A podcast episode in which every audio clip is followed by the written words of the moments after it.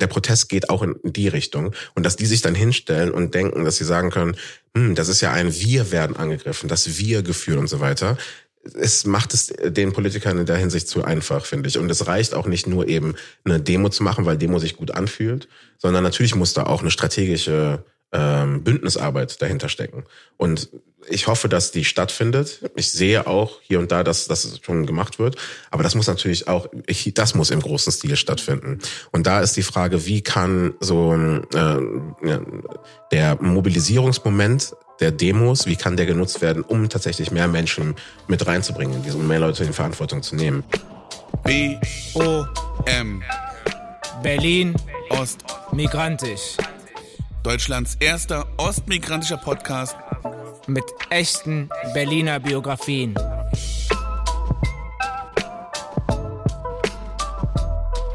Hallo Eskil. Hallo Daniel. Folge 21. Wir machen dieses Intro irgendwann im Februar und aufgenommen wurde unsere Folge am 19. Januar und wir hatten Jeff quasi klein zu Gast. Ja, Jeff ist Co-Director bei der Multitudes Foundation ähm, und das Spannende an, an, an seiner Tätigkeit ist, dass er dass sie bei Multitudes versuchen, Menschen dabei, Menschen und Initiativen dabei zu unterstützen, Politik komplett neu zu denken. Und das ist natürlich eine große Herausforderung, weil man immer out of the box äh, denken, denken muss. Und äh, das ist für Beteiligte schwierig.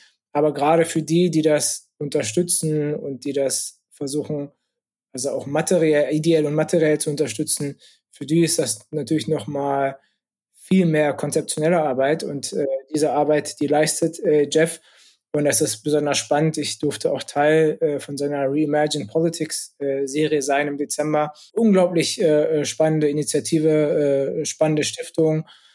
Und Jeff ist aber nicht nur Co-Director der Multitudes Foundation. Davor war er auch äh, bei IOTO, bei Each One Teach One. Wir werden auch darüber mit ihm sprechen, über seine Tätigkeiten äh, bei Each One Teach One. Das Interessante an IOTO ist natürlich, dass sie auch eigentlich die ersten waren, die auch versucht haben, so Beratungsstellen community-basiert zu denken, community-basiert Rassismusberatung beispielsweise anzubieten. Alles ganz wertvolle Dinge, die sie nicht nur für die Communities geleistet haben, sondern auch äh, gesamtgesellschaftlich für Deutschland geleistet haben.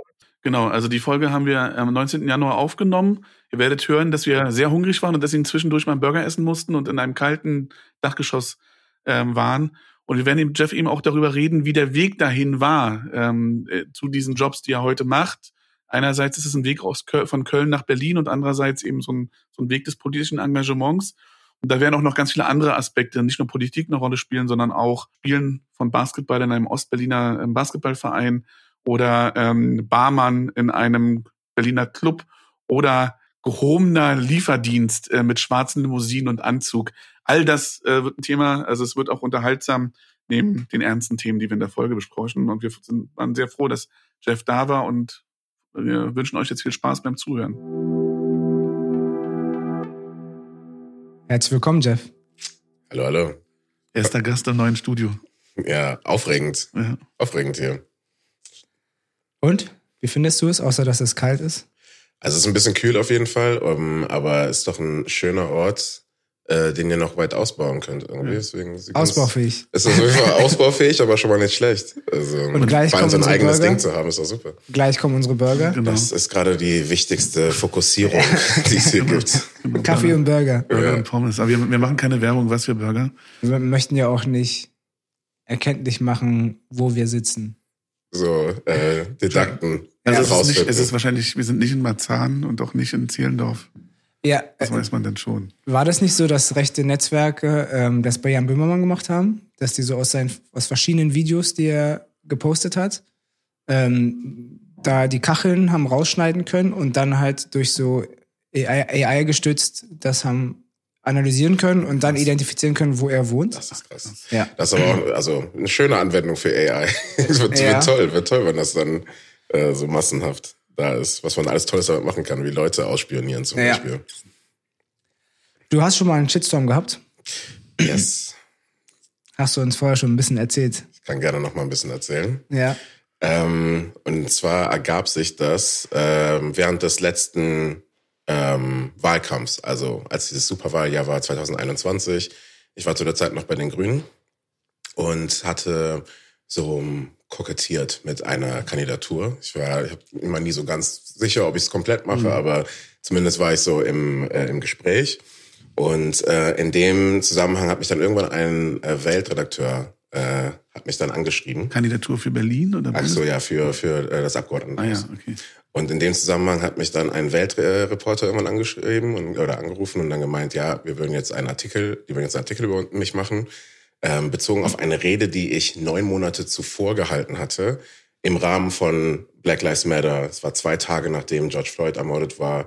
Äh, die Emotionen waren hoch. Es war zugegebenermaßen auf jeden Fall eine mhm. Wutrede. Mhm. Ähm, ähm, ja, und die haben dann halt neun Monate später sich das dann halt genommen und das dann verwertet, weil es mhm. kommt natürlich dann für die ganz gut. Die können dann sagen, können dann sagen, hier schaut euch diesen Migranten an, der will auch noch politische Verantwortung haben. Ja. Guck mal, wie äh, aggressiv und äh, gewaltverherrlichend und so weiter. Mhm. So haben die mich dargestellt und dass ich auch, ähm, ich habe halt gesagt auf der Rede, ähm, wir müssen, wir müssen stabile Community-Strukturen aufbauen. Und mhm. wenn man das so sagt in so Antidiskriminierungskreisen, ist das halt so, ja, okay, ja klar, ja. wir ja. brauchen Community-Strukturen, wir brauchen Antidiskriminierungsberatungen, Businesses und all so Kram. Und die müssen stabil sein, die brauchen Struktur statt Projektförderung. Genau, also. die brauchen eine gute Förderung, die müssen oder einfach eine gute Finanzierung, äh, mhm. finanzielle Basis, muss ja nicht unbedingt nur über Forderungen kommen, sondern auch über eigene Businesses und so weiter, ja. mhm. um unabhängiger zu sein. Das war der Gedanke dahinter. Mhm. Und jeder, der in dem Kreis ist und der auch gut gestimmt ist, der würde es verstehen. Ja. Das wurde mir dann als Bandenbildung, also Aufruf ah, zur Bandenbildung krass. ausgelegt. Ja. Als würde ich die äh, Crips und Bloods Berlin aus, ja. ausrufen irgendwie. Gangs und Clans. Genau, genau. Und ich hatte halt gesagt, und das war so, das denke ich mal das Kontroverseste, äh, ich hatte gesagt, dass ähm, diejenigen, die äh, meinen, dass sich die die äh, Proteste delegitimieren würden durch die Ausschreitungen. Es gab ja zum Zeit, gleichen Zeitpunkt halt auch sehr viele Ausschreitungen. Mhm. Und das sehen wir ja immer, wenn äh, gerade in den USA wieder äh, so eine schlimme Sache passiert ist, jemand wird umgebracht aus der schwarzen Community, dass dann eben Proteste auch ausarten können oder ja. halt auch es einfach Leute gibt, Bad Actors, die dann halt äh, das ja. nutzen einfach. Ja. Und ähm, ich hatte aber da gesagt, dass sich dadurch nicht der Protest legitim delegitimiert. Und das war aber in der Zeit wurde viel besprochen. Und das hat mich halt echt ein bisschen wütend gemacht, dass das so mhm. dargestellt wurde. Und da meinte ich halt, diejenigen, die meinen, dass ich den Protest delegitimieren würde, den sage ich unmissverständlich, haltet eure Fresse. Mhm. Und das war natürlich ein ziemlicher so Smash. Mhm. Ähm, aber, und vielleicht würde ich das jetzt in der Form anders formulieren. Ähm, aber dennoch der, der Kern der Aussage, der stimmt und der bleibt mhm. und dazu stehe ich, ja. dass eben, gerade wenn Leute andauernde strukturelle Unterdrückung erfahren, in den USA ja auch so krass institutionalisierte Unterdrückung, mhm. dass dann ganz oft als einfach wie so ein Moment des, des FU ist. So, ja. ist, ist ja. jetzt egal, wir gehen da jetzt rein, wir machen jetzt, was wir wollen, äh, um dadurch den, den Widerstand zu der, zu der Ordnung irgendwie darzustellen. Aber weißt du, was daran spannend ist? Es gab aber auch einen Polizeiofficer, irgendeinen Polizeichef von irgendeiner Stadt zu der Zeit in den, in den USA, der hat zu Trump gesagt, wenn du nichts Vernünftiges zu sagen hast, shut the fuck up. Mhm. Also eigentlich hat er nichts anderes gesagt. Ja. Und das war ein Polizei. Ja, so ein Polizeichef von so einer Stadt. Die Sache ist, es wird in Deutschland natürlich immer eskaliert, wie ja. dann so gewisse Sprache ist. Es ist ja auch eine Form des Policings, zu sagen, okay, ihr dürft aber nicht diese äh, klare oder irgendwie so äh, krasse Sprache verwenden und dadurch delegitimiert ihr euch direkt. Das ist ja so dieser mhm. andauernde äh, Gratwanderungsakt, den man so machen ja. muss, wenn man aktiv ist in Politik äh, oder zu einer marginalisierten Community gehört.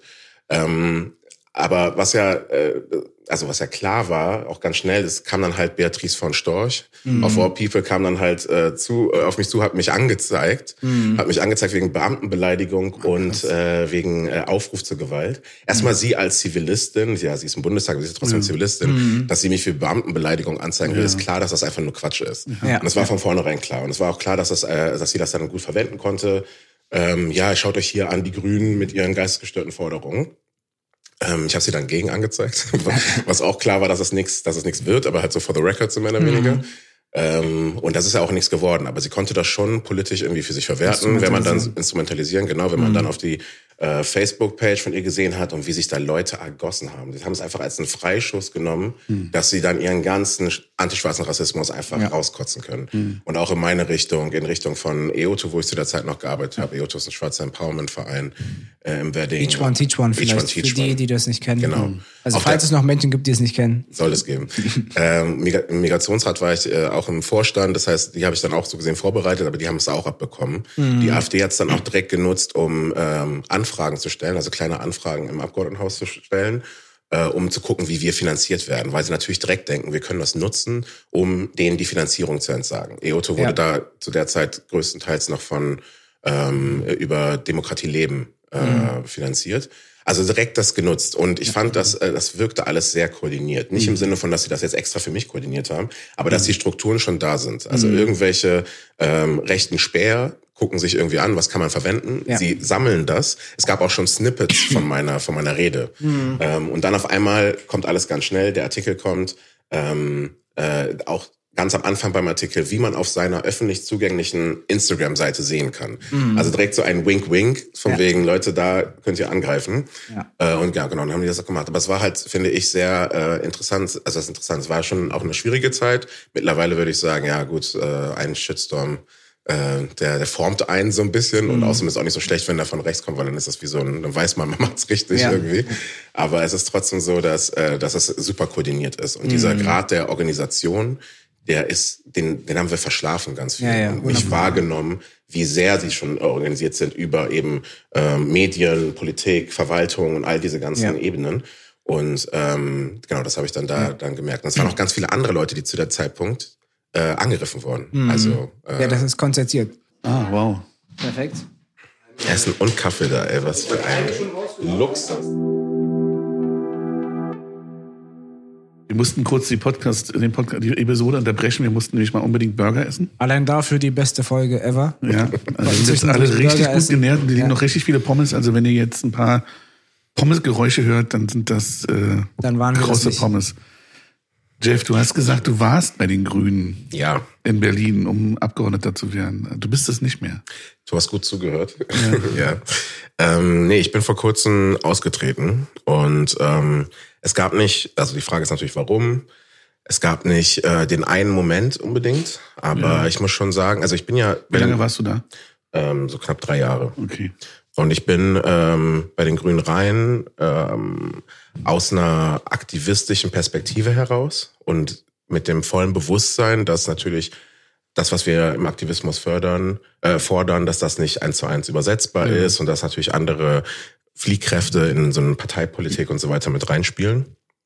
Ähm, auch in dem Bewusstsein, dass ähm, äh, das eine sehr weiße Struktur ist. Also nicht nur von, wie sie besetzt ist, sondern Würdest du sagen, gerade, gerade die Grünen? Das ist immer ein bisschen mein Gefühl. Mm, Also ich sehe jetzt die anderen Parteien jetzt nicht super Okay. divers aufgestellt. Ja, okay. Und das eine ist ja irgendwie die Gesichter, die da sind, aber dann auch wie so ähm, Parteikultur funktioniert. Und ähm, da würde ich jetzt nicht sagen, dass die Grünen besonders rausstechen, sowohl in die eine als in die andere Richtung. Was interessant ist, ist, dass ähm, tatsächlich, ähm, also die AfD zum Beispiel hat mehr schwarze Abgeordnete aufgestellt als die Grünen. Ähm, aber deswegen, Diversity alleine, das reicht Ja, nicht, ne? Das Okay. zeigt's ja. Ähm, aber ja, genau, mit dem Bewusstsein bin ich reingegangen und ich hatte, also äh, überhaupt, ne, in so Communities über die Jahre, es gibt immer sehr viel Misstrauen gegenüber Politik und auch berechtigterweise sehr viel Misstrauen über Politik, weil halt ganz oft, ähm, wenn man so gesehen äh, ins Kooperation kommt, dann äh, auch ganz oft so, das ist so ein extractive Ding. Also die nehmen sich Wissen, nehmen sich bestimmte ähm, bestimmte Forderungen oder so weiter, modellieren die um. Äh, es wird ganz oft auch so eine Art von, also nicht nur Greenwashing, sondern äh, Pinkwashing und alle möglichen Sachen äh, betrieben.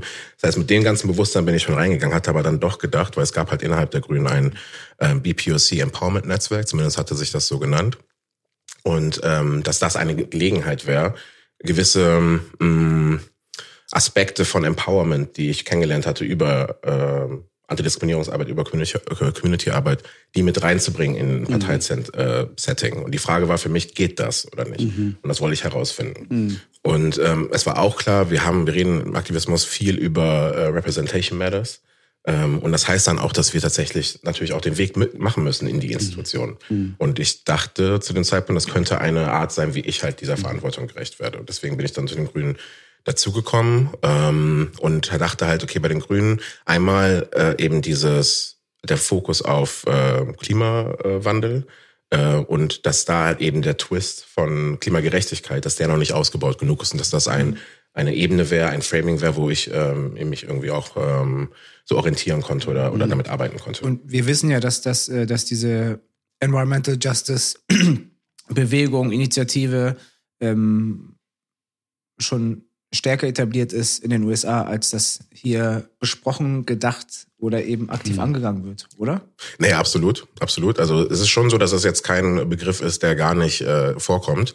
Aber bisher wird es immer nur gesagt. Und genauso mhm. wie auch, wenn es um Antidiskriminierung oder so weiter geht. Es wird immer nur gesagt, das ist wichtig. Ne? Die mhm. Grünen zum Beispiel haben äh, in Berlin, also die Berliner Grünen haben auch ähm, Dekolonialität und Dekolonialismus mit rein ins Programm. Mhm. Aber das eine sind die Worte, das andere sind die Taten. Mhm. Und ähm, jetzt in den letzten paar Jahren gab es mehrere Momente für mich, wo ich gesagt habe, ich kann da nicht dahinterstehen komplett. Mhm. Ähm, was auch nicht immer sein muss. Das ist nicht mein Anspruch an der Partei, dass man hinter allem stehen kann. Aber mhm. generell finde ich die, ähm, die Richtung, in der sich Politik überhaupt befindet, aber auch die Grünen ganz besonders, gerade weil sie diesen hohen moralischen Anspruch ähm, erheben, ähm, dann denen aber nicht gerecht werden, gerade wenn, ähm, äh, wenn Verantwortung sind, weil dann Realpolitik auf einmal funktioniert oder weil da dann Realpolitik wichtig wird.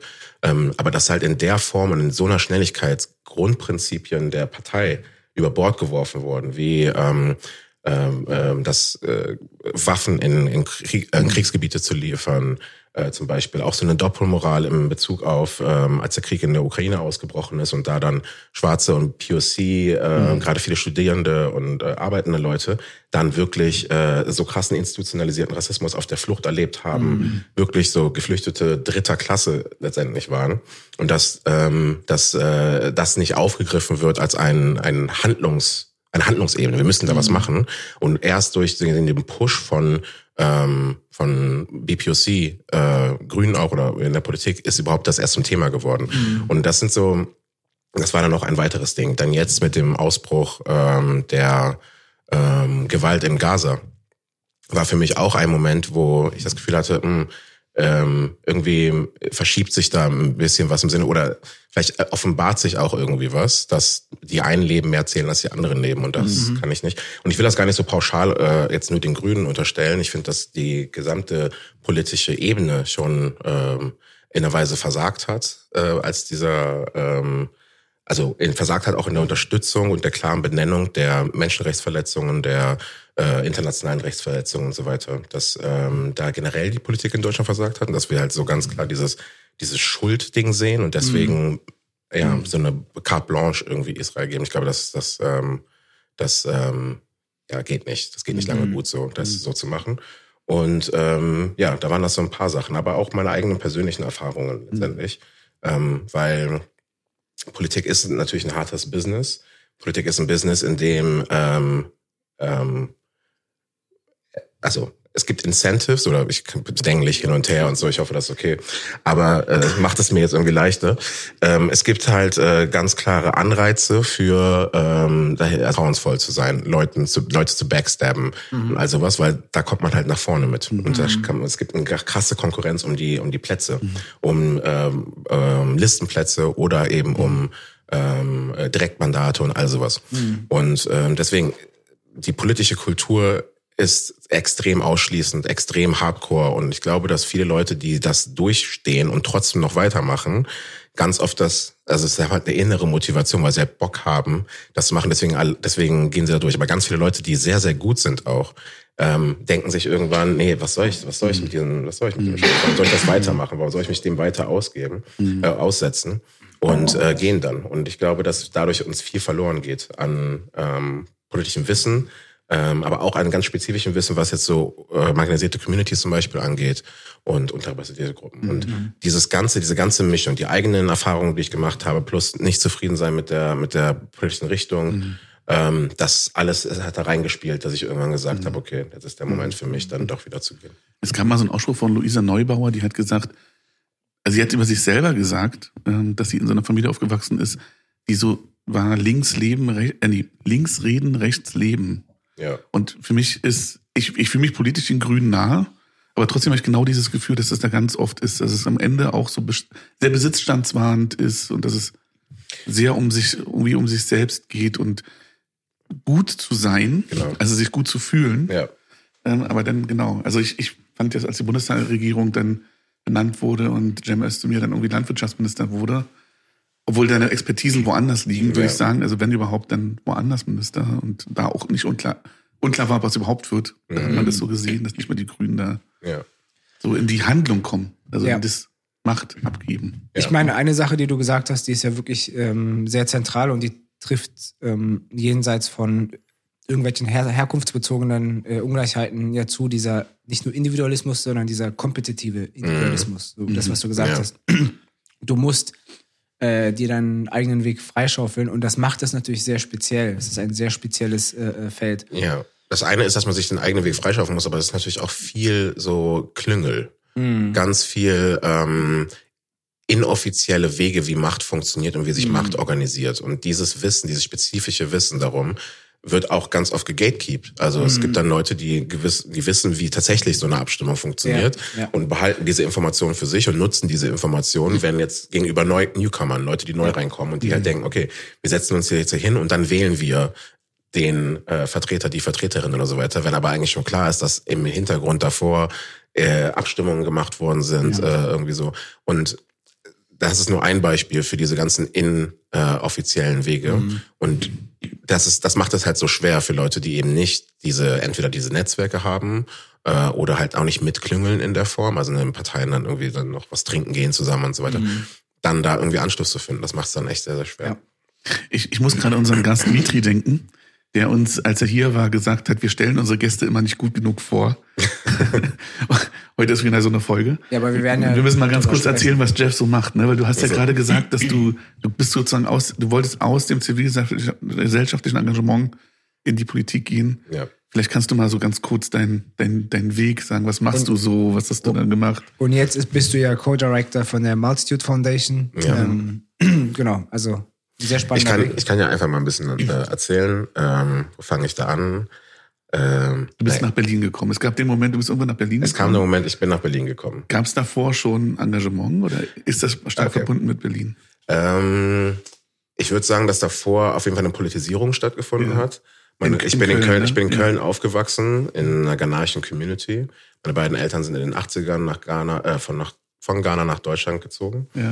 Und ähm, äh, ja, keine Ahnung, in meinen Teenagerjahren gab es eigentlich nur Basketball. Mhm. So, da gab es eigentlich nichts anderes. Äh, dann irgendwann 16, 18 und so habe ich dann angefangen, mich für Politik mehr zu interessieren. Das hat angefangen mit einem, ähm, ich musste eine Hausarbeit machen äh, in der Schule über, und ich habe äh, gesagt, dass ich über Martin Luther King was machen will, weil ich bisher immer den Namen gehört hatte, aber noch nicht so viel von ihm wusste. Deswegen habe ich mich dann auseinandergesetzt mit Martin Luther King, mit Freiheitskämpfen in den USA im Rahmen von ähm, Bürgerrechtsbewegung, äh, aber auch natürlich anderen Leuten. Äh, und das war so der erste Moment. Der zweite Moment der Politisierung kam, Kam, kam das vom Lehrer oder von dir? das Thema kam von mir. Ah ja. Wir mussten eine, eine Hausarbeit machen, aber das Thema kam von mir. Und ich hatte mich bewusst dafür entschieden, weil ich Ja. noch nicht so viel wusste davon, aber natürlich der Name mir äh, bewusst war und so ungefähr, was das für eine Person war. Ich wollte mich dann tiefer auseinandersetzen mit dem Leben von Martin Luther King. Ich, ich frage deswegen, weil ich politische Bildung in der Schule gemacht habe. Mhm. Und mir das ganz wichtig war, genau dieses Thema. Also ich habe dann über Selma und über, also den, den March von, Ja. na, von Selma nach Montgomery und auch über Rosa Parks mit den Kids was gemacht. Ähm, und ja, also da kommt es vom Lehrer, dann- ne? Aber das das, ist, glaube ich, vom eher Lehrer. unnormal, dass es vom Lehrer Dass kommt. es von Lehrer kommt, ist, glaube ich, eher selten. Ja. Äh, ich kann sein, dass sich das jetzt geändert hat, weil sich ja auch der Diskurs Ja. um solche Themen erweitert hat. Ja. Aber zu der Zeit, zu dem Zeitpunkt, das war ähm, um 2000 rum oder so. Da war das noch nicht so äh, so doll. Ähm, naja, auf jeden Fall, das war der eine Moment. Und vor allem, was wichtig war für mich da, war eben zu sehen, Martin Luther King, ja, er ist ein Freiheitskämpfer, aber so diese weißen Erzählungen, dass er ähm, ähm, weiß ich, äh, turn the other cheek und ähm, ich habe diesen Traum und wir müssen ja, noch, das ist Teil von Martin Luther King, aber das ist nicht der zentrale Teil. Er war ein ganz, er war ein radikaler ähm, Aktivist, der ähm, das die die Gewaltlosigkeit als eine Strategie genutzt hat, um Veränderung zu bringen. Er war ein ganz krasser auch Antikapitalist und hatte eine Vorstellung und radikal gar nicht im Sinne von extrem, sondern radikal wirklich im Sinne von, wir brauchen eine ganz andere Ordnung, weil so wie es jetzt gerade ist, werden Leute ausgebeutet und so weiter. Das heißt also, er, er war nicht so ein Wohlfühl-Lovey-Dovey-Aktivist, wie er dargestellt wurde. Er wurde ja auch umgebracht. Also es gab schon irgendwie eine große, äh, großen Wunsch irgendwie von gewissen Gruppen, dass er nicht da ist. Ähm, von daher ähm, gibt es da halt auch da so ein Whitewashing und ich wollte halt erleben oder lernen, was tatsächlich die Geschichte dahinter ist. Und wie, wie tief konntest du da einsteigen damals? Ja, so ich meine, tief- in dem Alter? so tief, wie mich meine äh, damaligen Analyse-Skills gebracht haben. ähm, aber zumindest war das so, ein, wie gesagt, eine erste Politisierung. Äh, der nächste Politisierungsschritt kam mit Ausbruch des äh, Irakkriegs. Ja. Ähm, ich weiß nicht, wie das bei euch war. Wir sind ja so ungefähr gleiches Alter, würde ich sagen. Aber Sag mal, wann bist du denn geboren? Ich bin 87 geboren. Also ich, fand, ich bin ich, fand- 82 erst. 85. Wir Ja. waren tatsächlich, wegen- weil du Ira- Irakkrieg äh, sagst, als wir uns gegenseitig unsere Geschichte in Staffel 1 erzählt haben, haben wir realisiert, dass wir beide äh, auf der Demo am Alexanderplatz waren, ohne uns damals, klar, offensichtlich äh, gekannt zu haben. ja, ja. Also, genau. Für mich war diese Demo äh, in Köln war die erste Demo überhaupt, auf der ich war. Und bis dahin, in den 90ern, ein Kind aus den 90ern, war immer so diese Vorstellung, es wird besser. So, wir, wir, kollektiv bewegen uns äh, in der Geschichte zu einem besseren äh, Moment, wo wir diese ganzen Probleme, die wir haben, überwinden können. Und dann kommt auf einmal 9-11 Ja. und dann kommt auf einmal diese komplette Überreaktion der USA, was die Motivation dahinter ist, so ne, müssen wir, gibt es verschiedene äh, Sachen, aber also verschiedene äh, Hinweise darauf, was die tatsächliche Motivation ist. So oder so wird da eben dieser Schritt gemacht, Irak und Afghanistan anzugreifen. Und da war so klar, hm, die Weltordnung ist nicht so, wie sie, wie sie uns beigebracht wird. Zumindest für mich war es dann in dem Moment klar. Und es war klar, dass da ein ganz klares Verbrechen stattfindet, was aber einfach passieren kann. Und ähm, das war, glaube ich, der erste Moment, wo ich gedacht habe, so, oh, okay, so kann Macht auch funktionieren. Und dann, äh, das war so der zweite Politisierungsmoment. Und dann der dritte war nach dem Abi. Ich hatte übrigens auch niemals gedacht, dass ich Abi mache. Also können auch viele äh, äh, so mit ähnlicher Biografie von besprechen, äh, von reden. Dann äh, nach dem Abi kam dann ähm, eine Reise nach Ghana. Ich habe äh, das erste Mal als äh, als Erwachsener mit 21 als Erwachsener bin ich das In erste Anführungszeichen. in Anführungszeichen. Äh, bin ich das erste Mal nach Ghana gereist äh, ohne Familie, also ohne meine Mutter, ohne dass ich die ganze Zeit von Anti zu Anti geschickt werde und so weiter. Und äh, konnte mir dann einfach das Land auch ein bisschen angucken. Und konnte vor allem auch sehen, also wie Armut äh, aussieht. Und ähm, habe mich dann natürlich gefragt, okay, wie kommt es? Wie wird diese Armut geschaffen? Und mir wurde dann klar, okay, sie wird irgendwie geschaffen und ich wollte verstehen, wie ähm, diese Verhältnisse, die so anders sind hier im Westen oder hier in Deutschland, äh, wie es kommt, dass diese Verhältnisse in Ghana sind. Und deswegen ähm, habe ich mich dann auch entschieden, dafür Politikwissenschaft zu studieren, um eben diese ganzen äh, globalen strukturellen historisch, historischen Kontinuitäten und all diese ganzen ähm, äh, Verhältnisse irgendwie zu verstehen und natürlich dann auch dazu beitragen zu können, sie zu verändern. Im besten Fall. Ich hatte dann gedacht, also ich habe dann Politikwissenschaft an der FU äh, studiert. Ich, äh, mein Weg nach Berlin war jetzt nicht so geradlinig. Es war jetzt nicht so komplett, ey, ich will äh, Politik an der FU studieren und dann bin ich da, sondern ich hatte so einen Abstecher über Heidelberg. In Heidelberg habe ich politische Ökonomik studiert. Das war mir dann zu sehr VWL. Und ich war zu der Zeit in der also ich war, nicht, ich war in einer Verbindung, ich habe in einem Verbindungshaus gelebt. Äh, das war eine schlagende Verbindung auch, also richtig traditionell, die aber in der NS-Zeit ver, äh, verboten war, weil sie halt eben eine internationale äh, Verbindung war. Und ähm, habe dann da irgendwie so das Verbindungslife auch ein bisschen kennengelernt für einen Monat immerhin. Aber mir war klar, dass das nichts für mich ist. Und deswegen, äh, wir hatten dann so einen kurzen Aus, äh, Ausflug nach Berlin gemacht. Und in Berlin, als ich dann da war, habe ich dann gemerkt, so, okay, ja, hier ist doch ganz geil. Hier will ich doch gerne bleiben. Und deswegen ist mein Weg nach Berlin nicht gewesen, äh, ich komme hier zum Studieren hin, sondern ich komme hier hin, weil ich Bock habe. Weil ich die Freiheit habe. Und genau, kam ich dann hier äh, Das ist eigentlich eine 2009 schöne, hin. So eine schöne Erzählung. Also, dass man in Berlin steht und denkt, hier will ich sein. Ja. Berlin-Romantik. Es ist schon so eine Berliner Romantik. Vor allem auch halt ne, zu der Zeit, es war ja, also Zugezogene und so weiter. Es gibt immer noch sehr viele Leute, die zuziehen, aber gerade zu der Zeit, um 2009 herum, bestimmt auch schon 2005 angefangen, bis vielleicht so 2010, 15 oder so, war es schon ein krasser, krasser äh, Magnet, ne? Magnet, extrem krasser Magnet. Gerade weil Berlin halt da auch noch viel so, so ein Freiheitsversprechen war, was Mhm. jetzt auch immer mehr eingebüßt wird, was jetzt nicht mehr so unbedingt so stark da ist, würde ich jetzt behaupten.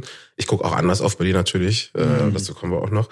Aber zu dem Zeitpunkt, äh, um 2009, ein äh, als junger, äh, freier Mensch irgendwie, war es eine geile Zeit. Ja, und, für uns ist ja ganz wichtig, ob dieser Moment, wo du gedacht hast, ah, Berlin, voll geil, ob das in West- oder in Ostberlin war.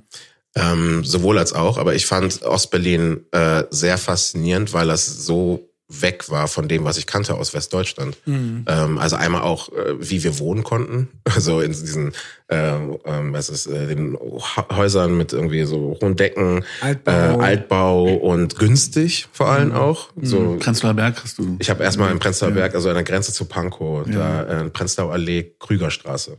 Da habe ich, zu- das war meine erste Wohnung. Und ähm, deswegen, es war einfach so faszinierend und ich fand den, Ort, also den Ostberliner Teil, äh, der hat halt genau dieses, dieses Freiheits- und Wild und einfach mal machen Gefühl verspeu- ver also der, der stand dafür für mich äh, symbolisch.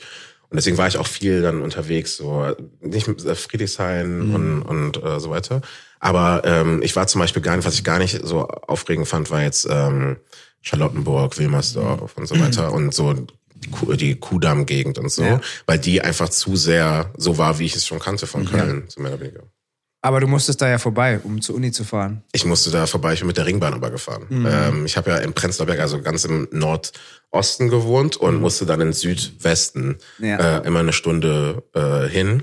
Mhm. Ähm, äh, oder fast sogar anderthalb Stunden, die ich immer hin und her getravelt bin. Äh, aber zu der Zeit, ich habe halt dann immer auf dem Weg äh, irgendwie gelesen oder meine, meine Sachen vorbereitet oder so weiter, das ging schon klar. Ähm, aber ja, war auf jeden Fall immer ein Weg zur FU. Aber ich wollte unbedingt zur FU, weil ich unbedingt zum Otto-Suhr-Institut wollte, weil ich äh, gerade so in diesem Otto-Suhr-Institut noch eines so der Überbleibsel der 68er Zeit und irgendwie so äh, ähm, den widerständigen Zeiten und das wollte ich irgendwie sehen, ob das noch da ist. Und ich wollte unbedingt da Politikwissenschaft studieren, weil ich wusste, dass es auch sehr linksorientiert ist und auch was halt die, die Lehre angeht, ähm, noch ähm, mehr Freiraum gibt und nicht so eine klare Bahn irgendwie vorgegeben. Und so war es auch an der FU und das habe ich, sehr genossen. Dafür hast du den Weg auf dich genommen. Dafür habe ich den Weg gerne auf mich aufgenommen. Äh, Ich meine, wir sprechen hier über eher eine Zeit, wo, wo irgendwie noch so iPods ja, so, ne? Also abgesehen von diesen ganzen Smartphones, die ganz viel können, man hat halt irgendwie sich so MP3-Songs auf dem Genau. iPod geladen. illegal also, runtergeladen erstmal. Ge- genau. Also da, da, ne, das ist ja nicht keine Zeit, wo man Podcasts gehört hat. Ich habe zu der Zeit auch noch in der Bahn, gerade bei diesen langen Strecken, gelesen. Das Ja, mache ich jetzt, also ich lese auch, vielleicht auf meinem Handy. Ja. Aber ein Buch einfach und dann lesen, das äh, ist eine verlorene Kunst irgendwie. Und das Ja. war zu den so ganz normal, weil irgendeinen Zeitvertreib braucht man. Mhm. Und Handy war zu den Zeiten noch nicht so, so da. ja. Ähm, äh, hört sich immer so an, als wenn man so ganz so oldschool und so ganz lange, aber es ist gar nicht so lange her. Das Ist nicht so lange ja auch, her. Wenn ich mein, meinen Kindern immer davon erzähle, dass wir, äh, äh, wenn ich meine Oma anrufen wollte in den 80ern und 90ern, wir hatten kein Telefon, dann ha- hat man einen Brief geschrieben und dann hat man gesagt, so und so zu der und der Uhrzeit stehe ich an der Telefo- Telefonzelle. Und dann hat die angerufen. Ja, Also man hat einen Brief geschrieben, damit sie anruft. ja. ja, So, ich meine, meine, der Punkt, Eltern, ist, meine Kinder gucken mich dann immer an und Ja. denken so, hä? der Punkt ist ja, dass, also das ist gar nicht so lange her, wie du sagst, Ja. aber die technologische Transformation ist halt max, also massiv Extrem. beschleunigt. So. Ja. Und das finde ich so besonders an unserer Generation, den Millennials, dass wir vielleicht die letzte Generation sind, die an, äh, analog aufgewachsen ist und den Übergang zum Di Digitalen erlebt hat, so richtig, als, äh, als dass man Erinnerungen dran hat. Ähm, aber es, man sieht halt, wie schnell es einfach geht. Und wir sind jetzt äh, irgendwie im Digitalen. Jetzt äh, kommt irgendwie das AI-Zeitalter. Ähm, ja, es, ähm, keine Ahnung, Quantum Computing ist auch eine Sache, die immer mehr an, äh, an, an Zuwachs bekommt und irgendwie Anlauf bekommt und so. Und das heißt, es kann gut sein, dass in 20 Jahren eine komplett andere technologische Realität auch ähm, Mainstream ist irgendwie. Ja, und das geht voll. echt schnell. Ich will mal noch mal zur Uni, aber war das für Ja. dich nicht, also ich war auch in der FU eingeschrieben für eine Woche. So. Und dann habe ich die Zusage für die HU bekommen. Für mich war ganz klar, ich will an die HU. Und für mich war das vor allen Dingen deswegen, weil es mitten in Berlin ist. Also ich wollte einfach diesen, ich wollte da nicht in Dahlem, ich bin da auch einmal hin. Ich, war auch wirklich, ich glaube, in meinem Leben dreimal oder viermal in der FU. Mhm. Äh, so, ähm, weil es einfach so weit draußen ist. So. Ist auch sein- Teil seines Wessi-Hasses. Ich habe dann sogar eine, eine WG in Wilmersdorf angeguckt. Mhm. Ich wäre fast nach Wilmersdorf gezogen. Crazy. So, äh, wirklich. Aber du wohnst ja jetzt nicht mehr in Ostberlin. Nee, äh, jetzt nicht mehr. Ich wollte mal kurz sagen, der Grund, warum ich bei der FU geblieben bin, es gab Politikwissenschaften nur bei der FU. Ähm, Okay, aber in, bei der HU gab es Soziologie Sozialwissenschaft. oder Sozialwissenschaften. ja, ich wir wollte, sind ja ich, beide UNA. ah, ja, genau. Ich Ja. wollte, ich wollte spezifisch Politikwissenschaft studieren. Okay. okay. Und deswegen habe ich das dann auf mich genommen. Na, wir hatten Ja. dann immer, ich hatte dann immer die Bachelorstudierenden, die sich bei uns beworben haben für einen Master.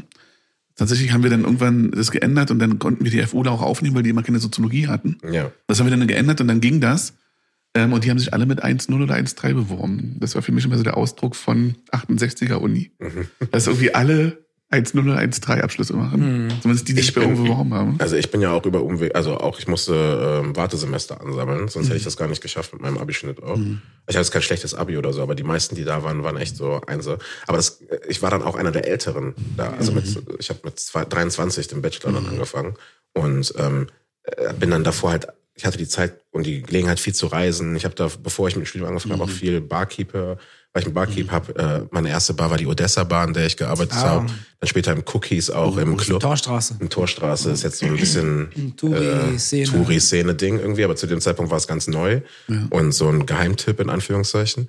Und äh, die, dann habe hab ich in Cookies auch gearbeitet. Das war so Ah. ein Club damals, der eigentlich Da war ich ganz. sehr, sehr oft. ja, hast Ja. du mich nie gesehen? Dienstags. Dienstags und Donnerstags. Cookies and Cr- Cream? Ja, Nee, Cookies, also Cookies hieß der Club. Ich weiß, aber der hatte noch so Cream, ein, Cookies and Cream war das, äh, das, das Restaurant Restaurant. genau. Ja, ja. Genau. ähm, aber warum habe ich das darüber erzählt? Genau, also die ganze Zeit halt davor, dann kam das Studium. Was war der Punkt? Du hast da was gefragt. Ähm, na, äh, dass du jetzt in Westberlin wohnst. Ach so, genau. Ähm, meine Station Mhm. in Berlin. Also erstmal war es äh, Prenzlauer Berg äh, slash Pankow. Dann bin ich nach Mitte gezogen, ähm, an der Invalidenstraße, eine, eine Straße, die abging von der Invalidenstraße Schlegelstraße.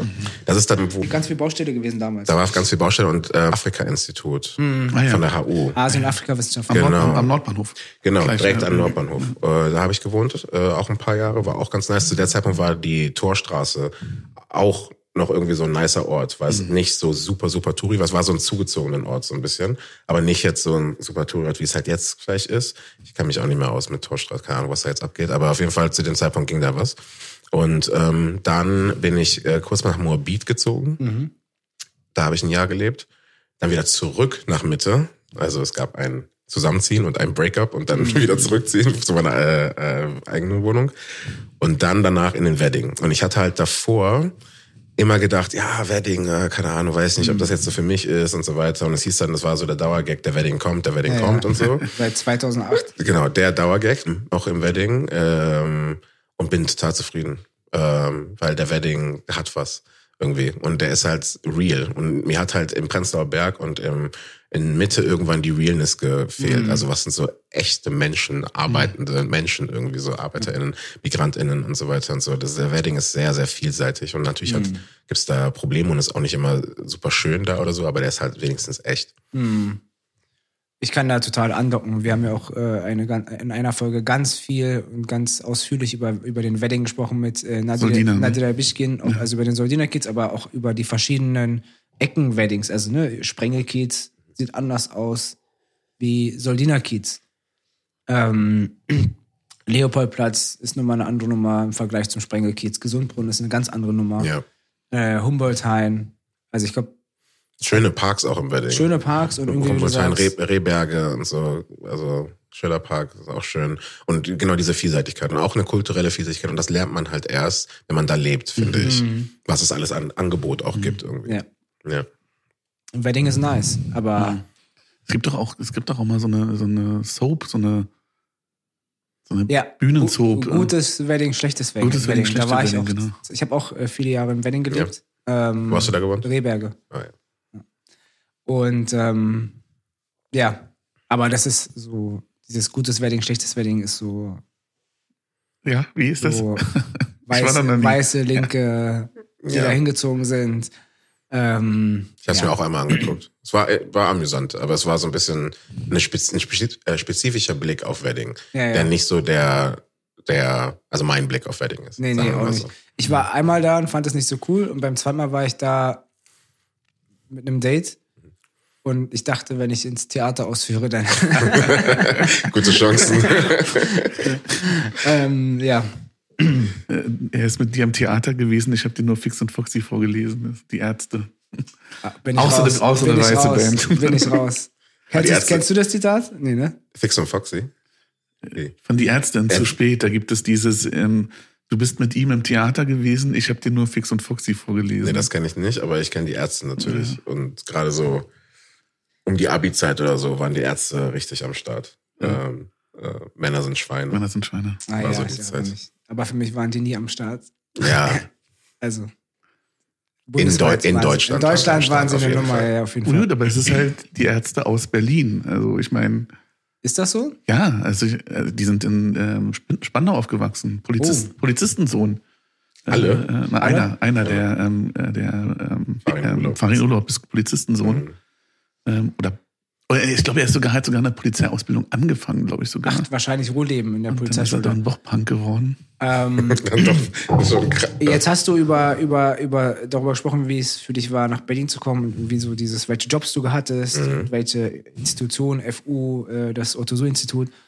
Aber was ist denn mit dem echten Leben? Also, ne, so persönliche Netzwerke, Freundschaftsnetzwerke. Du hast gesagt, du hast vorher Basketball gespielt. Ja. Du musstest ja ein, dein Leben hier arrangieren, jenseits von ich will studieren oder ich muss Geld verdienen. Mhm. Ähm, also ich äh, habe erstmal, ich brauche erstmal einen Job. Ich finde, dass ein Job zu haben und in welche Richtung der Job geht, schon auf jeden Fall viel macht mit so Ankommen und situiert sein. Und Freundschaftsnetzwerke. Und Freundschaftsnetzwerke auch ausbauen. Das ging auch sehr, sehr schnell in Berlin. Das fand ich auch so aufregend, dass halt ähm, man das Gefühl hatte, okay, hier sind viele Leute, die äh, aus ganz unterschiedlichen Orten auch aus Deutschland kommen. Also jetzt erstmal nur bezogen auf die Zugezogenen so gesehen. Ähm, die aus ganz vielen unterschiedlichen Orten kommen und äh, aber generell äh, so Bock haben, einfach Leute kennenzulernen, die offen sind und so weiter. Deswegen war es leicht, Freunde zu finden von in diesem ganzen zugezogenen Milieu. Ähm, ich habe, für mich war auch klar, ich muss auf jeden Fall schnell einen Basketballverein finden. Ähm, und ich habe ja zu der Zeit in Prenzlauer Berg gewohnt und habe dann bei ähm, Empor Berlin angefangen. Empor Berlin ist so ein ganz alteingesessener ähm, Verein, so ein Ostverein. Ja, Jan, Jan Sportpark. Äh, Genau, genau. Jan In Sportpark. der Nähe von der Max-Schmeling-Halle. Und da, äh, also äh, genau, Jan Sportpark. Und ähm, da habe ich dann im Basketballteam in, der, in der Regio 2 äh, gespielt. Und das waren halt alles Berliner. So schon auch zu DDR-Zeiten Berliner. So halt, ne? Und da habe ich, das war mein mein Zugang zu, wie sind denn Berliner tatsächlich wirklich drauf? Und ich, also es war schon fast Klischee, die Anfangszeit. also ich habe mir gedacht, warum sind die so unfreundlich die ganze Zeit? Warum sind die so scheiße? So äh, und dann erst mit der Zeit, wie halt man auch immer sagt, ein Klischee, es dauert ein bisschen, aber dann wurde es halt richtig cool. Und dann habe ich halt gemerkt, so okay, das sind einfach sehr sehr korrekte Leute, die halt nicht irgendwie ähm, oberflächlich über, überschwänglich jeden aufnehmen irgendwie. Aber wenn du dann irgendwann mal so durchgebrochen bist, dann sind halt einfach super korrekte Leute und ich hatte eine super Zeit dabei Empor. Ähm, und das war so für mich eigentlich fast der einzige Berührungspunkt mit mit echten Berlinern, ähm, weil alles andere, ob das jetzt, äh, ich habe auch eine Zeit lang bei einem ähm, so einem Service, so einem Lieferservice gearbeitet, das äh, Bloomsbury's hieß der, sollte so ein extra Klasse Lieferservice sein, wo man halt von den gro- ganzen krassen Restaurants sich das anliefern kann, hat aber auch teuer. Ähm, wir waren Driving Butler, wir hatten so Krawatte an und so weiter, also vollkommen übertrieben. Ähm, aber so bin ich Aber halt dann auch nicht mit Fahrrad, sondern im Nee, Auto. mit Auto, mit Auto. Und so bin ich mit so einem schwarzen, eleganten und so weiter. Also sie wollten schon, sie wollten schon was ganz, was Ey, ganz Besonderes. Äh, Äh, Du hast halt für Pizzamax äh, auf dem nee, Fahrrad. hallo, Pi- Entschuldigung, also hallo Pizza. Okay. Also was aber Das klar, ist, ich habe nicht mehr verdient als du bestimmt. Ich habe trotzdem fünf Euro die Stunde verdient. Ja, genau. Es waren acht, acht Mark und dann 4,10 Euro. zehn. Aber wenigstens sahst du gut aus. Aber ich sah gut aus wenigstens. So. Und kam halt auch viel rum. Dadurch habe ich die Stadt auch nice kennengelernt und so verstanden, wie alles miteinander zusammenhängt, statt wenn man mit der Bahn fährt oder so. Das war sehr nice für mich. Äh, Und dann äh, hat das sich dadurch ganz Berlin. Ganz Berlin, ja. krass. Dadurch habe ich echt ein gutes Bild davon bekommen, wie die Stadt so aufgebaut ist. Und deswegen hat es auch dieses Gefühl von Heimischsein, kam dadurch sehr schnell. Dann halt, wie gesagt, auch noch durch Jobs und so. Ähm, und ähm, genau, so hat sich dann dieses Gefühl immer mehr, immer stärker, stärker ausgebildet irgendwie. Und es war dann klar für mich, ich hatte mich dann irgendwie so entfremdet von Köln, ähm, dass dann klar war, okay, mein Leben ist jetzt hier. Als ich dann hier studiert habe, dann auch und dann auch hier angefangen habe zu arbeiten, war dann klar, okay, das ist jetzt mein mein äh, Ja. Und in dem. Basketballteam wurdest du da auch als Wessi gelesen? Oder haben die dir mal so gesagt, ey, ja, hier, du aus, also. Das war nicht so krass ein Thema. Ich habe aber einfach viel gelernt über den Osten und ganz Mhm. viel gelernt über Sport in den DDR-Zeiten, weil ein paar von den, äh, den Eltern von denen waren halt so Überathleten, äh, also so, so ähm, professionelle Athleten in der DDR. Und die haben Mhm. halt viel erzählt, so wie das halt war einfach. Ähm, das heißt, da habe ich das mehr erlebt. Aber es war jetzt nicht so ein Thema, dass ich ein Wessi war jetzt unbedingt. So wurde ich nicht unbedingt gesehen, Mhm. Ja. glaube ich. Vielleicht wäre es auch nochmal anders gewesen, wenn ich ein weißer Wessi gewesen wäre vielleicht. Ja. Weiß ich nicht. Oder vielleicht spielt es in dem Alter nicht so eine. Oder es hat auch nicht mehr so eine Rolle gespielt. Aber äh, ja, genau. Es war eher so dieses so, okay, wow, erzählt mir mal, wie es war. Und äh, Mhm. interesting, wie sich das so. Auch so dieser, natürlich die, der, der Wandel, so, die, der Wechsel. Mhm. Ähm, wie das war für die. Das gerade, ist ja gerade im. Prenzlauer Berg, ne? Also das ist ja ganz besonders Mhm. krass dort auch. Also wie die Häuser sich verändert haben, wie die Sozialstruktur für sich Die Eigentümer der Häuser. hat. Die Eigentümer der Häuser, Mhm. genau. Ja. Aber ich meine auch, auch der Bestand der Häuser. Also Mhm. das ist einfach, ich ähm, bin in Friedrichshain aufgewachsen und ich bin in einem Neubau aufgewachsen, aber um uns herum waren die ganzen Altbauten und ich habe Freunde gehabt, die dort gewohnt haben und das waren einfach schlimme Zustände in den 80ern. Mhm. So halt noch O- Kohleofen und ähm, meine Eltern hatten noch ähm, Klo auf halber Treppe und sowas alles. Mhm. Ähm, also, Aber das kenne ich ja Charlottenburg auch. genau. Klo auf halber Treppe. Ja. Das habe ich zum Beispiel auch hier gelernt, erst, dass es das überhaupt in Deutschland gibt. Mhm. Äh, das war auch ein Stück. Oder auch, dass man äh, selber geheizt hat mit, mit Kohle im, in der eigenen Wohnung oder so. Aber Ich, hab- ich hab gedacht, was ist denn hier los? Das war so ganz, ganz, ganz anders. hätte dir das mal jemand gesagt, dann hättest, du- wärst du nicht nach Berlin gekommen. Nee, also äh, ist ja umso spannender. Gerade so mit Anfang 20, man hat einfach Bock, neue Sachen zu erleben. Ja. Und deswegen war das alles so, okay, krass, was, das war halt alles äh, auch manchmal so ein bisschen bizarr, wie Berlin so einfach ist, aber mh, vor allem zu der Zeit war ja auch noch viel Raum und Freiheit für Kreativität.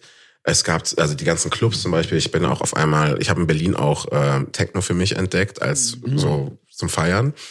Ähm, wie die ganzen anderen Leute, die nach Berlin ziehen und dann auf einmal äh, äh, Dingens. Aber was halt geil war zu der Zeit, ist, dass äh, es ganz viele Clubs gab, die einfach ähm, äh, mit einer krassen Freiheits, Mhm. also einfach die Freiheit hatten, kreativ zu wirken. Äh, Es gab zu dem Zeitpunkt noch das äh, Tacheles. Ja. Es gab äh, die Bar 25 Ja, noch hier. zu der Zeit, äh, wo jetzt Media Spree ist und so. Genau. Das alte Jam auch, Mhm. also nicht wo das jetzt ist, sondern wo es vorher war und so. Und das habe ich alles noch so am Ende mitbekommen, Mhm. die letzten Zeiten davon. Ja, Gest, gestern war, ich- wir waren ja beide im Kanzleramt. Ähm, ja, und gestern, gestern, heute. Ich, ich heute, du heute, ich gestern auch. Ja. Und gestern, ähm, das war so ein wissenschaftliches Seminar. Und dann, dann ging nämlich der Gag rum, gehen wir jetzt noch ins Berghain? Und das war so, das war so lustig, weil äh, keiner von denen geht ins Berghain. Ich Ja. glaube, wir wären da alle auch nicht reingekommen. Ähm, aber das war sozusagen der Gag. Berlin Mhm. ist Berghain. Ja, ja. Also, ja.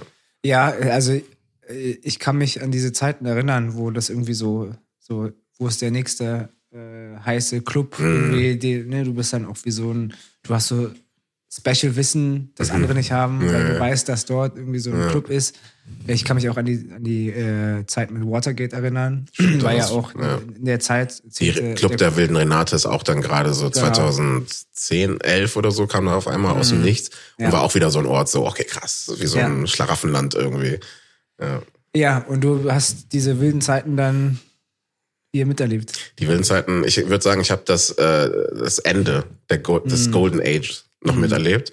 Und das habe ich ja auch in dem Club, in dem ich zurzeit gearbeitet habe, dann äh, gesehen, also bei Cookies. Ja. Ähm, als ich nach Berlin gekommen war das so der Club. Und es war auch so, Die härteste Tür in den 2000ern. echt, ja? Ja, das ja. Cookies. Das Cookies war in den Krass. 2000ern äh, die härteste Tür Berlins. Ja. Ähm, äh, es war ja auch immer voll, immer krasse Leute, also so krass im Sinne von so Promis und so ein Kram. Und was, das, und was das Geile am Cookies war, aber es war ja in Friedrichstraße, also es war voll so irgendwie, wo man nicht denken würde, dass es ein Club ist.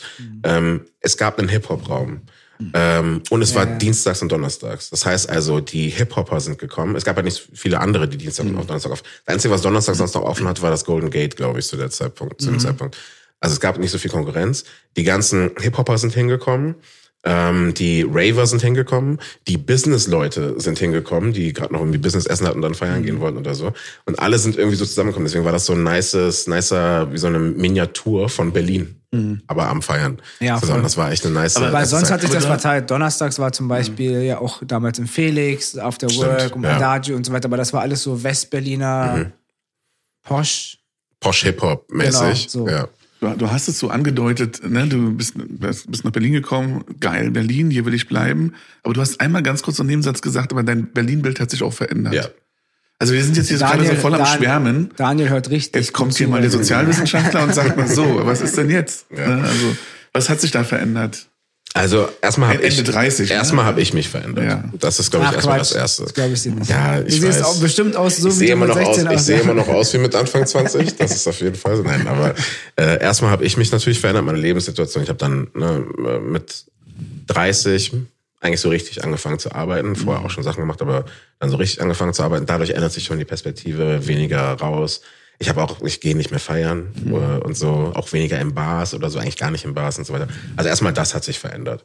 Dann, dass ich nach Wedding gezogen bin, da hat sich mein ganzer, dadurch wurde irgendwie mein Leben, ich habe gesagt, Wedding ist so real, dadurch wurde mein Leben auch realer. Und es war nicht mehr dieser, dieser Film, diese, keine Ahnung, dieser Der Mittefilm. der Mittefilm oder auch dieser ähm, gerade frisch nach Berlin gezogen, äh, geil, cool, cool, so der Film halt irgendwie. Das war dann irgendwann vorbei auch oder ist weniger geworden. Und äh, dann hat sich aber natürlich auch die Stadt verändert, weil also einmal, ich habe ja eben auch gesprochen, so diese ganzen Kreativräume, einfach besetzte Häuser und so weiter. Das war noch normal in der Zeit, in der ich noch in Berlin war. Und das ist jetzt weniger normal, weil es natürlich auch viel mehr Repressionen gibt dagegen und einen krassen Mietstand, also Miet, äh, die Preise. Ähm, zu der Zeit, als ich da war, war Berlin so günstig im Vergleich zu allen anderen Großstädten sowieso total günstig. Das heißt, man, es sind auch andere Leute hergekommen, konnte anders leben in Berlin. Das hat sich verändert. Dann ist Berlin natürlich auch bekannter geworden. Immer mehr Leute sind dazugezogen. Das haben wir zum Beispiel auch gesehen beim, also im Miniatur bei, beim Cookies im Club. Cookies hatte dann irgendwie diese Reputation. Leute sind dazugekommen, weil sie davon gehört haben, oh, das ist ein cooler Club, haben aber nicht beigetragen dazu unbedingt, sondern kam eher so als so Beobachter, so mehr oder weniger, haben aber nicht zu der Stimmung beigetragen. Und ich würde sagen, das ist so eine Miniatur von dem, wie es in Berlin vielleicht auch teilweise war, dass Berlin immer beliebter wurde, Leute sind zugezogen, haben dann aber nicht diesen Spirit, also war nicht so, haben nicht dieses Kreative mit fortgeführt, mit fortgelebt, sondern wollten es einfach konsumieren.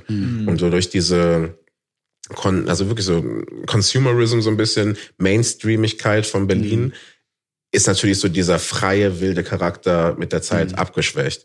Und Berlin, ich sag, ich nenne Berlin immer so, so eine späte Metropole. Gerade durch die Trennung ähm, ist Berlin halt später erst in dem Prozess eine Metropole, eine typische europäische Metropole zu werden. Und dadurch ähm, gab es ganz viele ja, Räume, Möglichkeiten äh, und äh, günstig auch, um tatsächlich etwas Neues und Geiles zu schaffen, was es in der Form in, Deutschland nicht gab. Ja, die Stadt. Hypothese hier ist ja, dass Berlin spießig wird. Ja, Ja, aber was ich aber wirklich daran interessant finde, ist, weil, also mir geht's ähnlich wie dir, also ab 30, also als ich 30 wurde, habe ich angefangen, so überhaupt zu arbeiten. Vorher war immer kein Geld. Mhm. So. Und dadurch kann ich aber auch andere Sachen konsumieren. das kommt auch dazu. Ne? Also es kommt so eine Spießigkeit, in meinem Fall auch durch Kinder, aber auch dadurch, dass ich mir Sachen leisten kann und dadurch Dinge einfacher sind. Und ich mache immer mehr Sachen in Berlin, die hätte ich früher nie gemacht. Mhm. Also ich sehe mich noch irgendwann Taxi fahren.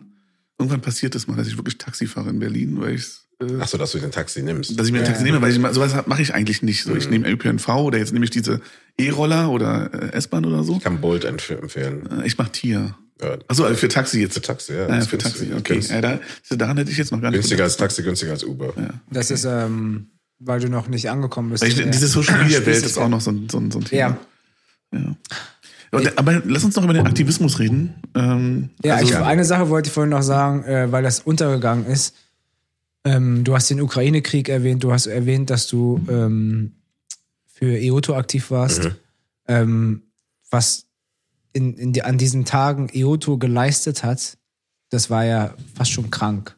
Ne, Also was, du warst ja auch beteiligt, Ja. ähm, am, was Haupt, da am Hauptbahnhof ne, und die Verteilung. Genau, aber ja. auch das Abholen. Ja. Ne? Ja. Ich meine, du kannst das viel besser erzählen als ich, aber das war ja massiv, was, was ihr da geleistet habt. Also ich muss dazu sagen, es war nicht nur EOTO. Das, was ich so besonders fand an der Zeit, war, dass es eben ein breites Bündnis gab in ganz Deutschland von schwarzen AktivistInnen, einfach nur schwarzen Einzelpersonen, ähm, die gesagt haben, okay, wir müssen was machen. Äh, gerade weil das halt so relativ nah dran war. Und ähm, ich habe mich sehr, sehr schnell so in Richtung Buskonvoi orientiert und habe dann ähm, einen Buskonvoi tatsächlich äh, äh, ähm, organisiert. Und wir sind dann an die ähm, polnisch-ukrainische Grenze gegangen äh, und haben dann da geguckt, irgendwie, ob wir Leute ähm, die sonst nicht in die Busse zum Beispiel kommen, also in die Mhm. normalen vorgesehenen Busse, ob wir denen helfen können, die unterstützen Mhm. können. Wir waren auch ganz oft so ein bisschen gestrandet irgendwo im in Dörfern und so und kamen da Mhm. irgendwie nicht so ganz weg. Ähm, genau, das haben wir gemacht ähm, und dann denen halt ja, mitgeholfen, nach Deutschland zu kommen, ohne dass sie auch jetzt, wenn sie jetzt in Bussen, in diesen organisierten Bussen, ganz oft ja auch einfach so ge, ähm, geracial profiled worden zum Beispiel. Das hatten die dann mit uns, Gott sei Dank war das nicht so. Und dann war tatsächlich so, dass EOTO ähm, seine Räumlichkeiten ähm, genutzt hat, um dort wie so eine Art von Auffangcenter zu haben. Ähm, und dann natürlich auch das, was da am, am, äh, am Bahnhof irgendwie als An Mhm. Ankunftsdings gemacht wurde. Das war schon, das war schon äh, eine krasse Zeit. Es war unglaublich kräftezerrend. Aber es hat auch ex extrem Energie ge gegeben, weil halt so klar war in den Augen von allen Leuten, die das gemacht haben, wir machen das jetzt. Das ist so, das war gar kein Zweifel. Allerdings, ähm, das geht ja auch nicht immer so spurlos vorbei, gerade an einer Organisation wie EOTO. EOTO ist ein Träger für öffentliche Mittel. Ähm, EOTO hat Gelder bekommen, kriegt Gelder, um gewisse Maßnahmen umzusetzen. Und wenn dann sowas passiert, dann ist das natürlich ein krasser Moment, wo auf einmal alles stehen bleibt, alles andere, Ja. oder wo dann irgendwie geguckt werden muss. Und deswegen ist das auch nicht immer ganz reibungslos, da einfach Ja. zu sagen, ey, wir machen das jetzt. Aber Ja. ich hatte zumindest äh, aus meiner Perspektive das Gefühl, mit den Ressourcen, die da sind, äh, gibt es auch eine Verantwortung. Und wir reden ganz oft über, ähm, wir müssen uns gegenseitig unterstützen, was hätten wir gemacht zur, zu der Zeit, was hätten wir zu der Zeit gemacht. Und das war ein Moment, wo auf einmal war so, okay, wir sind jetzt in einem Moment, wo ja. wir handeln müssen und wo wir auch handeln können als schwarze Zivilgesellschaft. Lass uns das machen. Mhm. Ja. Und danach bist du ja in dem Modus, wo du sagst, boah, das war jetzt so anstrengend, ich brauche jetzt mal Zeit für mich. Aber die kannst du dir ja nicht nehmen, weil du ja die anderen Sachen nicht gemacht hast. Ja. Ne? Berichte schreiben, bla bla bla. Genau, muss ja immer noch trotzdem die, die Sachen umsetzen. Dann fängt die echte Alltagsarbeit eigentlich wieder an, die du dann nachholen musst. Ja, und das führt dann einfach zu extremer Überarbeitung. Ja. Aber ich meine, das, das prägt ja zivilgesellschaftliche Arbeiten gerade so äh, sowieso. Es ist ja immer so, ne? Wir, äh, Vereine brauchen Gelder. Gelder werden meistens nicht als Strukturförderung gegeben, sondern sie werden als Projekt. Projektförderung gegeben. Projektförderung bedeuten, dass wir ähm, ganz, also das, was wir machen müssen, einen gewissen Rahmen drücken müssen. Der Rahmen, der eben vorgegeben wird von der geldgebenden Institution. Und dann müssen wir da dran vorbei trotzdem schauen, dass wir es hinkriegen, das zu machen, die Art von Arbeit zu machen, die wir tatsächlich machen wollen, die aber nicht gefördert werden kann ganz oft, nämlich Empowerment-Arbeit. Und ich sage nicht, dass Empowerment-Arbeit nie gefördert wird. Das hat sich auch ein bisschen, zumindest für eine Zeit lang geändert, dass auf einmal Empowerment-Arbeit auch gefördert werden könnte. Trotzdem ist es kein förderwürdiges Kriterium, Empowerment-Arbeit. Man würde aber denken, dass wenn der Anspruch gehoben wird an schwarze Zivilgesellschaft, andere äh, marginalisierte, marginalisierte Zivilgesellschaften, in die Gesellschaft positiv reinzuwirken und auch Rassismus zu bekämpfen innerhalb der Gesellschaft, würde man denken, dass auf der anderen, auf der Kehrtseite davon, äh, eben das Empowerment dieser Gesellschaften ist. Und wir können erst aus einem Empowerment heraus, können wir erst ähm, tatsächlich in die Gesellschaft auch positiv reinwirken.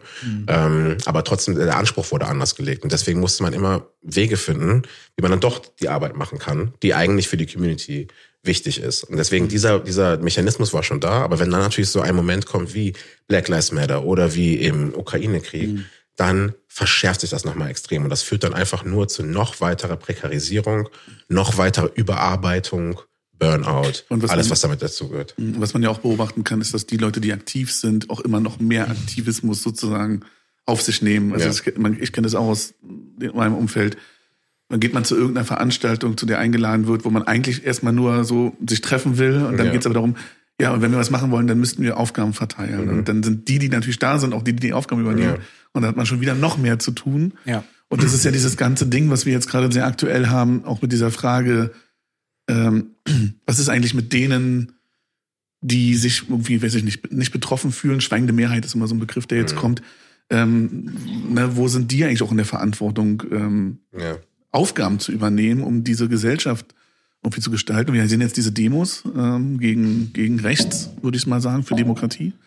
Ähm, da sind jetzt Leute auf der Straße, aber eigentlich müsste man denen allen jetzt irgendwie einen Zettel in die Hand drücken und sagen, guck mal, die Ja. und die und die Organisation könnte dein Commitment gebrauchen. Was Dein Geld, dein Engagement, Mhm. deine Arbeit. Was ich damit, deswegen habe ich äh, spezifisch nach Ukraine gefragt, weil gerade im letzten Jahr haben wir das so oft erlebt, dass es, dass wir verschiedene Krisen hatten und dann Mhm. ähm, stellen sich ähm, MinisterInnen, äh, MandatsträgerInnen hin und ähm, dass es in der Zivilgesellschaft, dass da in der Zivilgesellschaft nichts dazu getan wird.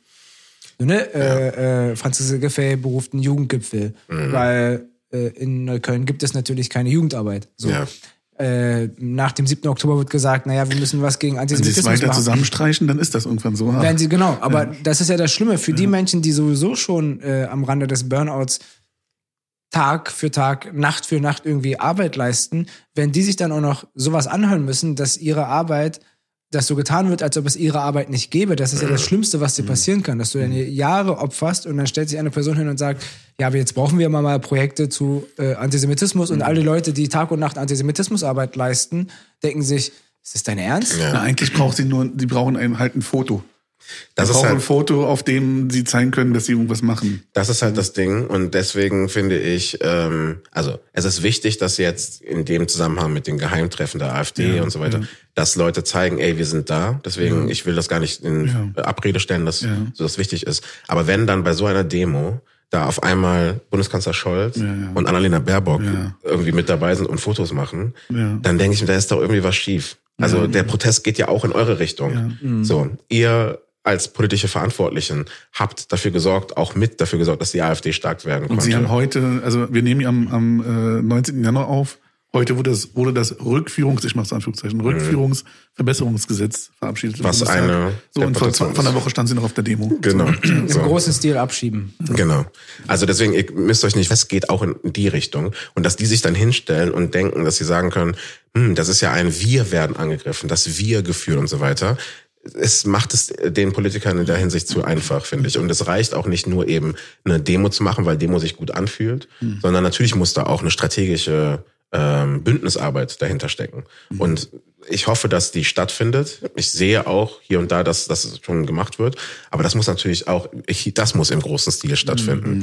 Und da ist die Frage, wie kann so äh, ja, der Mobilisierungsmoment der Demos, wie kann der genutzt werden, um tatsächlich mehr Menschen mit reinzubringen, um mehr Leute in Verantwortung zu nehmen. Aber wenn das nicht da ist oder wenn die Leute nicht die, den, den Zugang haben, dann werden sie halt wieder für sich dann alleine sitzen äh, und dann halt nichts dazu sagen, weil sie nicht sehen, was überhaupt möglich ist. Ich würde ja sagen, diese Demos sind ja auch ein bisschen Ergebnis einer Bündnisarbeit, weil innerhalb von zwei Tagen 25.000 Leute auf die Straße zu bringen, hat was damit zu tun, dass da Bündnisse aufgerufen haben, wo Leute es wahrgenommen haben.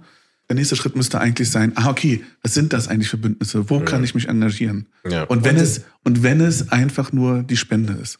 So. Ich kann mir vorstellen, Oder Ressourcen. Also es geht ja jetzt darum, die, also wir wissen doch, dass der rechte Rand materielle Ressourcen darin äh, reinsteckt, Werbung zu betreiben. ja. So, und jetzt sind wir auf dieser Demo 25.000 Personen. Toll, ich bin glücklich bei jedem Einzelnen, aber wir sind keine äh, Stadt, die 50.000 Einwohner hat, EinwohnerInnen hat. Wir haben halt mehrere Millionen und von diesen mehreren Millionen sind es nur 25.000. So rum Es gibt, das. es gibt äh, das auf jeden Fall. Es gibt natürlich auch Gründe, warum man sich, warum man nicht hingeht zu einer Demo, also auch politische Gründe, ähm, die man auch nicht unterschätzt, also so vom Tisch kehren sollte. Aber es stimmt schon, ähm, wenn es jetzt einfach nur Mobilisierung für das eigene innere Gefühl ist, dann reicht das nicht. Ich hatte ja eben auch schon gesagt, als ich über den meinen Shitstorm da gesprochen habe, dass ähm, der Organisationsgrad der Rechten einfach komplett und andauernd unterschätzt wird. Und äh, spätestens jetzt sollte irgendwie klar sein, dass die sind nicht nur, das sind nicht nur einfach irgendwelche rechte Spinner, das sind Leute, die an Schaltstellen, in gesellschaftlichen Schaltstellen äh, stehen, die Geld sammeln für ihre U- Unterfangen und die sich irgendwie strategisch äh, so zusammenbringen äh, bringen und einstellen. So und dieses Level ist nicht so ganz da auf der ist nicht wirklich vorhanden auf der anderen Seite, sowohl was Geld angeht, genauso was Strategie angeht und so Einsicht, weiter. Strategie, Einsicht sogar schon alleine. Ressourcen reinstecken, all das, Genau. äh, da hicken wir maximal hinterher. Bestimmte Zielgruppen äh, mit gesonderter Kommunikation über Social Media, Sowas, ja. äh, die Bereitschaft, das zu machen und das Geld, dafür au- Geld auszugeben, äh, also Ressourcen einzustecken. Das ist alles nicht da. Also ich bin da äh, ganz bei dir und wir hatten Ende des Jahres auch über diese Themen gesprochen. Mhm. Ähm, und der Zug fährt halt ab. Es ist nicht so, dass wir sagen können, naja, dann machen wir das 2030. Ja. ja. Ähm, dieses Jahr wird halt ein äh, entscheidendes Jahr politisch. Dieses Jahr wird in so vielen Hinsichten ein Make-or-Break-Jahr in der Weise. Ich bin wirklich sehr gespannt, wie das in der also EU-Wahl, wie die USA und natürlich die Wahlen im Osten, wie die verlaufen werden, weil die schon echt ein krass wegweisend sein werden und äh, vielleicht auch echt negativ wegweisend. Ich will jetzt nicht der große Pessimist sein, aber wir müssen auf jeden Fall ges gesamtgesellschaftlich unseren Arsch kriegen. Und dazu gehört aber vor allem auch, dass eben ähm, aus der Politik die Strategie die vorher gefahren wurde, wir müssen sie erstmal nur äh, ignorieren. Mhm. Äh, wenn wir sie nicht ignorieren, müssen wir sie bashen und klein machen und so weiter. Und die Leute, die sie wählen als die Vollidioten, ah, die im Osten, die haben keine Ahnung oder was auch immer, mhm. das funktioniert nicht, weil wir sehen, es sind, die werden nicht nur im Osten gewählt, einmal. Äh, die AfD ist fast überall außer Schleswig-Holstein im, im äh, in Landtagen. Ähm, die äh, einfach zu sagen, das ignorieren wir, das geht nicht. Und irgendwann wird auch der, die, die demokratische Mitte, wie das immer genannt wird, in die Bredouille kommen. Weil wenn im Osten die Wahlen ähm, für die AfD ausgehen und wenn die da mit Abstand die stärkste Kraft sind, dann ähm, wird es vielleicht einmal nochmal klappen, nicht mit denen zu kooperieren. Aber mit der Zeit hüllt sich immer mehr Demokratie aus, wenn die, mhm. wenn gewählte Parteien mit so einem Abstand eben ignoriert werden, weil damit eben der, der Wille der Bevölkerung ignoriert wird. Mhm. Und deswegen braucht es andere Angebote. Und die anderen Angebote können nicht nur, wie jetzt auch gesagt wird, ein emotionales Angebot sein, mhm. wie das jetzt Ricarda Lang zum Beispiel gesagt hat, sondern mhm. es muss schon mehr sein als ein äh, emotionales Angebot. Leute müssen sich repräsentiert fühlen. Leute müssen mhm. das Gefühl haben, dass ich auch und meine Lebensrealität tatsächlich auch stattfindet und äh, in der Politik und auf der Agenda ist. Und da hat die Politik wirklich komplett versagt mhm. in den letzten Jahren. Das die gesamte, über das ganze Spektrum. Schön, dass du das sagst, weil damit wären wir ja genau bei dem, äh, was wir vorhin versucht haben, nämlich, dass du sagst, was du äh, beruflich machst. Ähm, das ist ja Teil, ein zentraler Teil deiner Arbeit bei der Multistate Foundation, dass ihr versucht, ähm, Political Changemakers zu unterstützen, dass ihr an sich auch versucht, ähm, die Art und Weise, wie Politik betrieben wird, äh, zu transformieren. Ja. Also, die Multitudes Foundation ist eine äh, in Europa weit agierende Stiftung. Ich bin da Co-Direktor, also einer der beiden DirektorInnen. Und ähm, wir fördern äh, und unterstützen Initiativen in ganz Europa, mit Strukturförderung, mhm. äh, die sich Warum nicht Projektförderung? Ist viel besser, habe ich gehört. naja, genau. Äh, mit Strukturförderung, die sich dafür einsetzen, ähm, ähm, letztendlich Politik neu zu denken auf unterschiedlichen Ebenen. Das heißt also, wir unterstützen Initiativen, die äh, neues politisches Leadership fördern, also äh, wer die Macht äh, mhm. innehat, ähm, die äh, mit, mit Parteien direkt zusammenarbeiten und die Strukturen zugänglicher zu machen mhm. und auch äh, Politikkultur zu verändern. Also da ist die Frage, wie Macht ausgeübt wird. Äh, und äh, wir ähm, ähm, unterstützen auch Initiativen, die mit Communities zusammenarbeiten, um denen dabei zu helfen, dass sie an Macht gewinnen können. Und nicht nur Empowerment im Sinne von, wie der halt so zivilgesellschaftlich unter äh, so besprochen wird, Empowerment, sondern tatsächlich ähm, Macht weil das ist das letztendlich das ist die Währung der Politik. Ja. Wenn du, du musst Macht haben. Und auch als marginalisierte oder unterrepräsentierte Gruppe kannst du Wege finden, gerade über, ähm, über Wahlen, ähm, diese Momente zu nutzen, um dazu zu also Machtzuwachs zu haben, so mehr oder weniger. Das heißt also, mhm. wir, äh, wir gucken darauf bei Multitudes, wer Macht inne hat, das wollen wir ändern, wie Macht ausgeübt wird und ähm, wie, da, wie das Verhältnis von Menschen zur Macht ist, zu politischer mhm. Macht ist. Mhm. Und vor allem halt auch wirklich äh, unapologetically über Macht auch reden. Weil darum geht es letztendlich. So, und du willst äh, was mhm. verändern, dafür mhm. brauchst du die entsprechenden Möglichkeiten und dafür brauchst ja. du die entsprechende Macht. Und ähm, das muss sich grundlegend verändern. Weil so wie Demokratie jetzt gerade funktioniert, nicht nur in Deutschland, ganz Europa, wir sehen, es funktioniert nicht. Mhm. Wir finden keine Antworten oder nur schlechte mhm. Antworten, unzureichende Antworten auf die großen Herausforderungen, ob es das Klimawandel ist, Migration ist äh, oder jetzt eben das Aufkommen von rechts. Und deswegen braucht es eine, eine andere Orientierung. Und wir müssen mhm. da strategisch hingehen. Und all diese ganzen Sachen, es gibt so diesen ganz, ganz krassen Disconnect zwischen der Zivilgesellschaft und der Politik. Mhm. Und dieser Disconnect muss überwunden werden. Und das ist auch sozusagen der Bogen zum Anfang. Das hast du in drei Jahren bei den Grünen gelernt. Ja, auch. auch. ich habe auch, auch bei den Grünen mitgelernt, dass wie es nicht laufen sollte. Also einmal was, wie Politik sich organisiert und wie Macht sich organisiert. Ähm, ich äh, war noch nie in einem so undemokratischen Ort wie einer Partei. Ähm, und ich glaube nicht, dass das nur ein, das ist nicht nur bei den Grünen so, das Ganze auch ganz klar bei den anderen. Aber das ist ja schon ein Riesenproblem. Mhm. Wenn Wahlen in Parteien schon nur pro forma sind. Mhm. Was passiert denn da mit denen, die gewählt werden und das dann in Par Parlamente mitnehmen? Mhm. Natürlich ist das dann auch weiterhin diese Logik und ein Spiel so mehr oder weniger. Ähm, und das, das, das geht nicht lange gut. Das geht gut für die einzelnen Personen, für einzelne Interessensgruppen, aber gesamtgesellschaftlich geht das nicht gut. Mhm. Wir müssen Schluss Wir müssen, äh, gib mal nochmal deinen persönlichen Ausblick für Berlin. Bleibst für, du in Berlin? Warum? Was glaubst du? Also, in Deutschland bin ich in Berlin. Okay. Und bleibe ich in Berlin. Ja. Ähm, Ich bin aber auch, also ich will auch gerne einen anderen Ort haben, den ich auch mein Zuhause nennen kann und dann gerne hin und her Mhm. äh, gehen kann, weil ähm, Berliner Winter habe ich mich immer noch nicht dran gewöhnt. Ja. es ist immer noch arschkalt Du ja, vor allem dunkel. und dunkel. Das ist das. 15.30 Uhr. Das, sagt, das sagt die Jeff auch deswegen, weil wir in einem ungeheizten Dachgeschoss sitzen. Nicht mit Seit zwei Stunden. Das ist wirklich so langsam kühl. Aber dafür gibt's da gab's leckeres Essen. Ja, das ist sehr, sehr, sehr schön. Danke, dass du da warst. Wann gehen wir gemeinsam feiern? Wir haben so viel über Clubs geredet. Du hast gesagt, du gehst nicht feiern, aber wann gehen wir gemeinsam Wir feiern? können einmal, wir können mal ins Berghain gehen, an einem Ja. schönen Sonntagnachmittag. Sonntagnachmittag, genau, 15.30 Uhr, wenn es dunkel wird. Gehen wir schön, gehen wir schön ins Berghain. Das, Da bin ich bestimmt raus. Ich glaube, ich komme da nicht Du rein. kommst da gerade raus, wenn wir reingehen, meinst du? Nee, ich komme da gar nicht erst rein. Ja. Aber Sehr vielen schön. Dank, hat, hat mir sehr Spaß gemacht mit euch.